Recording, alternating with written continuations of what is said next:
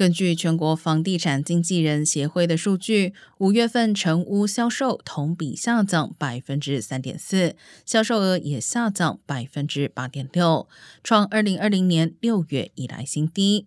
五月底，全美有一百一十六万套房屋待售，仍比二零二一年五月要少百分之四点一。按照目前的销售速度，约等于二点六个月的供应量。低供应量继续推高了房屋价格。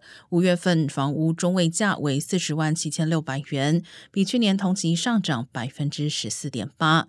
这是自一九八零年代后期房地产经纪人开始追踪此数据以来的最高价格。目前三十年期固定抵押贷款的平均利率约为百分之六。